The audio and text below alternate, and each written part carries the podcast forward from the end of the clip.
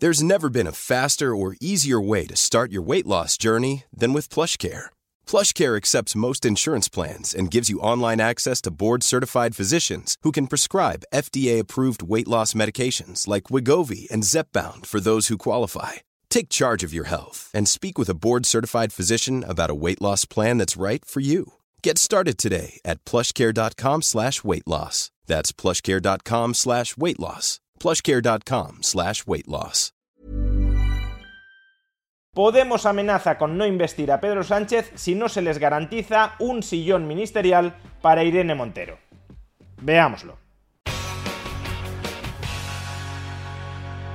Sumar no es propiamente un partido político, es una coalición de partidos políticos, algunos de ellos muy mal avenidos entre sí. Este es el caso especialmente de Podemos. Podemos sí es un partido político y es un partido político que se adhirió a última hora y a regañadientes a la coalición política de Sumar. ¿Y por qué se adhirió a última hora y a regañadientes? Pues porque la líder de esa coalición, Yolanda Díaz, así como el resto de partidos que la integran, les han propinado puñalada en la espalda tras puñalada en la espalda durante los últimos meses. Es decir, que el resto de partidos políticos que integran la coalición de Sumar buscaban arrinconar, anular, incluso podríamos decir destruir y fagocitar a Podemos. Y eso desde Podemos lo sabían perfectamente, pero la alternativa a adherirse a la coalición de Sumar era ir en solitario, dividir el voto de la izquierda, y si la izquierda no obtenía mayoría para revalidar el gobierno, soportar que todos acusaran a Podemos de haber concurrido en solitario, dividiendo el voto de la izquierda y por tanto encaramando al poder a PP y a Vox, es decir, a lo que ellos llaman la ultraderecha. Por eso Podemos se tragó toda la retaíla de traiciones, de descalificaciones, de discriminaciones e incluso de humillaciones perpetradas por sus socios de coalición. La última de estas humillaciones claramente fue vetar a determinados miembros destacados de Podemos, como Pablo Echenique, como Rafael Mayoral y sobre todo como Irene Montero, de las listas al Congreso en las elecciones del 23 de julio. Pero se tragó todas esas traiciones, descalificaciones, discriminaciones y humillaciones porque o pasaban por el aro o se los podría terminar acusando de que, por su culpa, gobernaba la ultraderecha. Finalmente, PP y Vox no obtuvieron mayoría suficiente en el Congreso en las elecciones del 23 de julio, de tal manera que el gobierno de coalición de izquierdas PSOE-Sumar tiene opciones de repetir en esta legislatura. Pero para que Sánchez salga nuevamente investido presidente del gobierno y por tanto pueda conformar gobierno, es necesario que todos los diputados de Sumar voten a favor de Sánchez. Y dentro de Sumar hay cinco diputados de Podemos que acaban de condicionar el voto favorable a Sánchez a que cumpla una serie de condiciones. La primera de las cuales es que Irene Montero siga siendo ministra de Igualdad. Pensamos que es imprescindible que Irene Montero y su equipo sigan al frente del Ministerio de Igualdad y lo propongo formalmente. Y con esta condición van a quedar absolutamente todos retratados.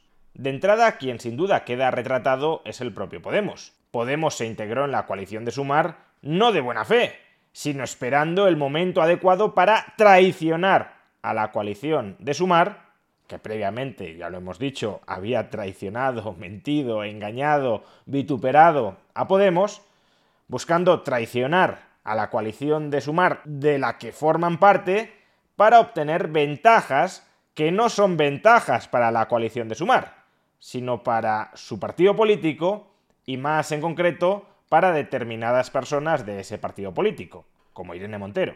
Y en segundo lugar, Podemos nos aseguraba que se integró en la coalición de Sumar por responsabilidad social, para no dividir el voto de la izquierda, posibilitando que gobernara la ultraderecha.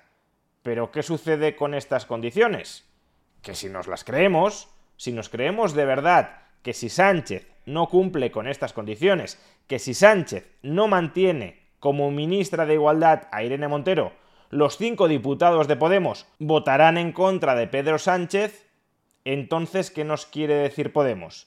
¿Que prefiere abocarnos a una repetición electoral de la que podría salir vencedora la derecha y la ultraderecha antes que un gobierno de izquierdas entre PSOE y Sumar dentro del que no esté Irene Montero? Desde la perspectiva de Podemos, el mullido sillón ministerial de Irene Montero bien vale el riesgo de un gobierno de ultraderecha? Pues entonces, una de dos. O el peligro de ese gobierno de ultraderecha no es tan grande como se nos suele repetir, o si el peligro de ese gobierno de ultraderecha es tan sumamente letal para los españoles, desde Podemos serían puros psicópatas. Si usted no nombra ministra de Igualdad a Irene Montero, que caigan las siete plagas de Egipto sobre España. Pues hombre, qué poquita empatía y conciencia social con los españoles. Pero bueno, ante estas exigencias no solo se va a retratar Podemos, también se van a tener que retratar PSOE y sobre todo el resto de los socios de la coalición de Sumar. Primero porque con esto se demuestra que Yolanda Díaz no es la líder de toda la coalición de Sumar. Desde luego no es la líder de Podemos. Podemos no reconoce autoridad a Yolanda Díaz para que Yolanda Díaz les obligue a retirar esas condiciones.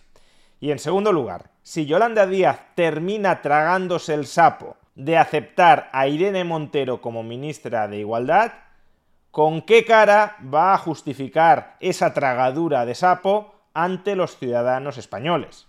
Si Yolanda Díaz vetó a Irene Montero de las listas al Congreso fue porque consideraba que no era una adecuada candidata para representar a los españoles. Por tanto, una persona a la que tú no consideras apta para representar a los españoles va a ser una persona que tú aceptes como ministra. Su ineptitud como legisladora se torna en óptima aptitud como ejecutora. O más bien lo que está sucediendo aquí es que se está destapando el teatrillo que supone la política. Se nos dice, se nos repite continuamente que los políticos se sacrifican a sí mismos buscando el interés general, el bien común, que anteponen lo colectivo a lo individual, a su interés particular. Pero lo que estamos viendo aquí es que la política es, ante todo, una lucha descarnada por el poder.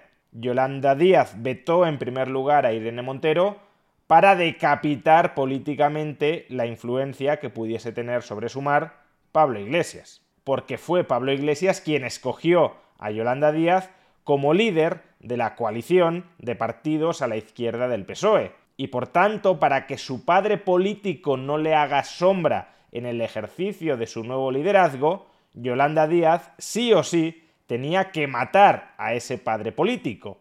Y la forma de matar a ese padre político era vetando a su esposa, a la líder real de Podemos en ausencia de Pablo Iglesias. Y a su vez, Podemos está chantajeando tanto a Pedro Sánchez como a Yolanda Díaz de hacerlo explotar todo, de que no gobiernen, de que pierdan sus sillones, aún a riesgo de que lleguen los malos malísimos de la ultraderecha, todo eso les da igual, está amenazando a Yolanda Díaz y a Pedro Sánchez con hacerles perder sus sillones si no le entregan a su vez un mullido sillón a Irene Montero. Primero de todo, las cuotas de poder, porque esto de lo que va en realidad es de cuotas de poder. Y cuanto más poder tenga Podemos, menos tiene Yolanda Díaz y menos tiene Pedro Sánchez. La cuestión es si esa pérdida de cuota de poder que les quiere imponer Podemos les compensará o no a Yolanda Díaz y a Pedro Sánchez arriesgarse a una repetición electoral para salir de ella con plenos poderes. No vamos a tener una legislatura brillante por delante, pero puede que sí tengamos una legislatura entretenida viendo cómo políticos sin escrúpulos se despellejan entre sí.